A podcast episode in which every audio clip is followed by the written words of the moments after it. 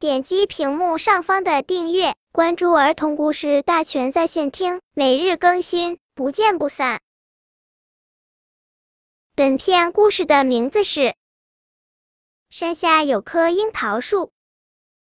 树林里，啄木鸟公公清早起床，用嘴巴敲打着树干，报告春天的消息。嘟嘟嘟，嘟嘟嘟，春天来了，春天来了。春姑姑悄悄的在田野里走来走去，手里一把一把撒下绿色的种子。柳树弟弟悄悄的探出脑袋张望起来，桃花妹妹望着蓝天白云，咧着嘴笑了。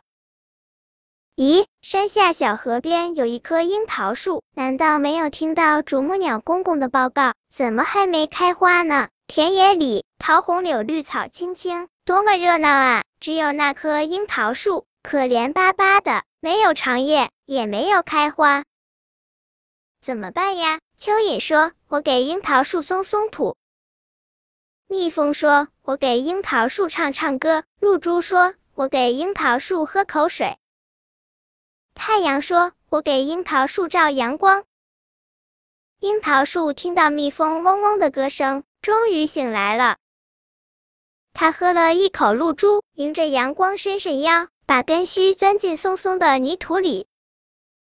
樱桃树揉揉眼睛，枝梢上长出了一片片嫩叶，钻出一朵朵花苞。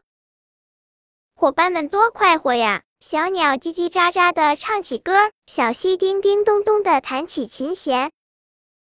不多天，樱桃树轻轻抛下一片一片花瓣，说：“小溪，小溪，请你捎个信，告诉大家，樱桃树开花了，樱桃树开花了。”本篇故事就到这里，喜欢我的朋友可以点击屏幕上方的订阅，每日更新，不见不散。